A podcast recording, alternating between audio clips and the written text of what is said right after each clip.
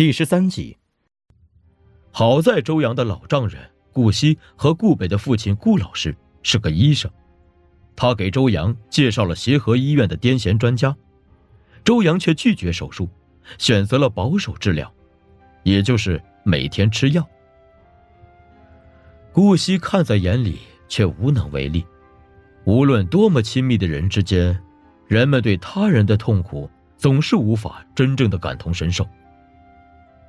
也许周阳这次不辞而别的原因并没有那么复杂，也许他只是厌倦了危机四伏的城市生活，而不是厌倦了他。至少在青海的这片戈壁上，道路笔直，黄沙漫地，他不再担心在众目睽睽之下，这一秒还是清醒的，下一秒就坠入不可控制的深渊。顾惜一边开车一边摇了摇头。否定了自己这个自欺欺人的想法。跟癫痫无关吧？婚姻中的问题很复杂，归结在任何因素上，都只是替千疮百孔的两性关系找了个替罪羊而已。事实上，他有他的轨迹，而他呢，也有他的。他们相遇时离得很近，但终归是渐渐远离，就像是。地球和火星。一张靠玻璃幕墙的餐桌，对面坐着顾惜。玻璃幕墙外，华灯初上，银河 SOHO 流光溢彩。顾惜笑着，开心的说着什么。服务生端上来一道菜，XO 酱烩海鱼。顾惜用刀切开鱼头与鱼身，把大块的鱼肉放进周洋的盘子里。又把鱼头放进了自己的盘子里。他一面拿叉子去拨弄面前盘子里的鱼头，一面看向窗外。餐厅内的大红灯笼映照在玻璃幕墙上，显示出天上同时悬挂着三个红色巨星的奇观。啊，看周阳！顾惜指着窗户上的幻景说：“火星。”周阳话外音。我就是打那儿来的。顾惜扑哧一声笑了。行，您啥时候回母星啊？地球太危险了。您看这顿饭吃掉您半个月的工资吧。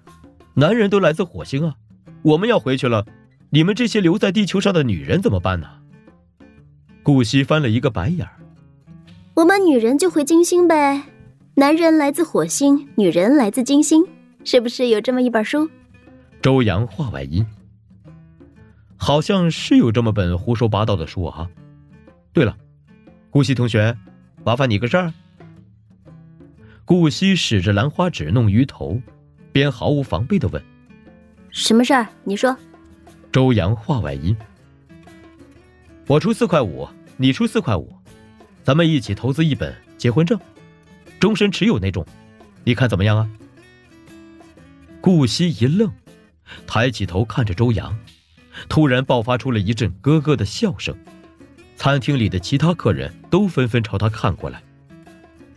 顾惜笑得上气不接下气：“周阳，没这么便宜的事儿啊！你呀，得给我一个特别的求婚，特走心那种。”周阳话外音：“我这半个月的工资都豁出去了，还不走心啊？”顾惜还在止不住的哈哈大笑，画面定格，录像结束。收音机里传来断断续续的声音：火星和地球每十五年靠近一次，最远相距四亿公里。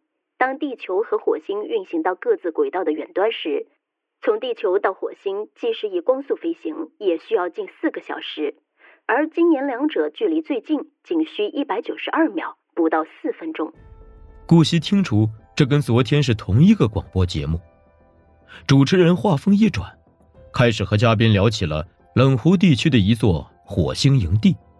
他伸手扭动旋钮，换到一个音乐电台。花儿长起一骑绝尘，马海的文字，冷湖的风。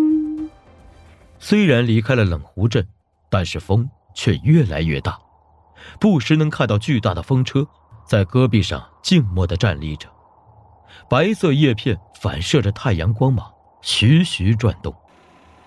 他轰了一脚油门，看着碧蓝如洗的天空下，道路远方升腾的水汽，不禁想：如果没有人工铺设的道路和那些风车，这条路上跑车的司机们大概真会发疯发狂，以为误入了荒凉的火星腹地。潮汐刚开出了五十多公里，收音机里的声音从断断续续变成了毫无意义的杂音。关掉收音机，又开了一两公里。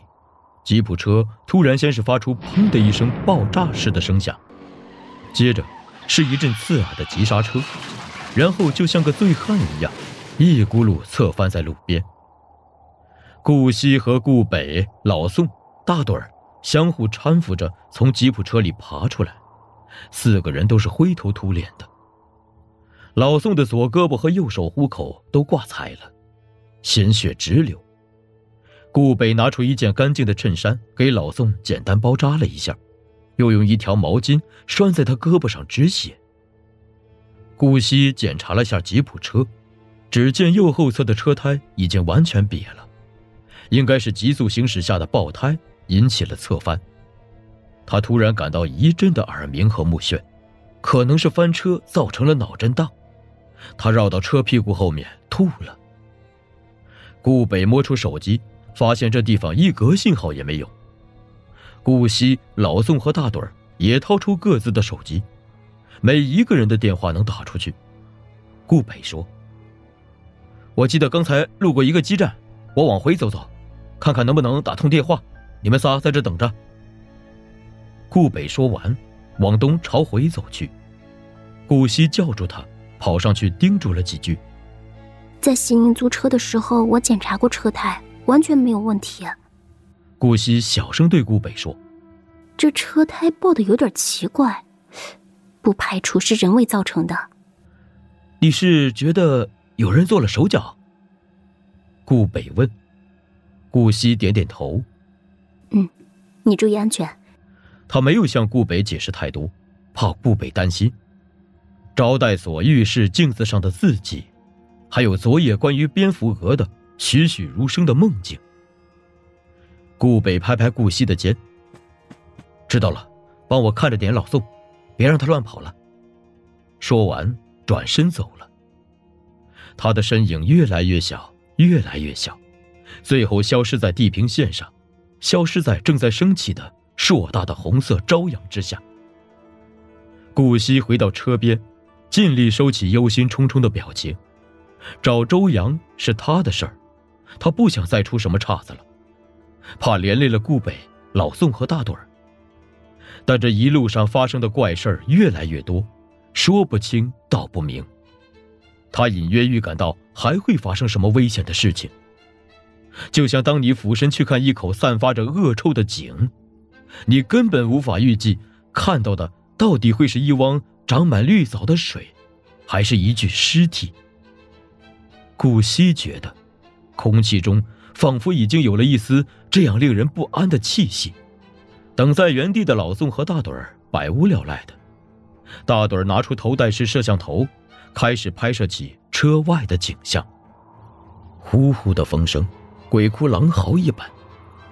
镜头绕着吉普车环扫了一圈，笔直的省道把荒芜的戈壁从中间剖开，从南到北，从东到西，没有尽头。即使是在白天，远远近近的土堆土堡依然是显得鬼影绰绰、阴森诡异。录像结束。大盹儿话外音：“你男人怎么去了那么久啊？”老宋：“这是高原，普通人走两步就喘，不然让你去，你去天黑了都回不来。”大盹儿话外音：“呀，真维护你们家老爷们儿啊！”老宋一翻白眼儿，那当然。录像结束。大盹儿话外音。哎，那是什么？镜头放大，北边似乎有什么东西。大盹儿话外音。哎哎，你们来看看。镜头继续放大，戈壁尽头似乎有一排建筑物。录像结束。一段漫长的等待之后，一个小小的黑点出现在东面。顾北回来了。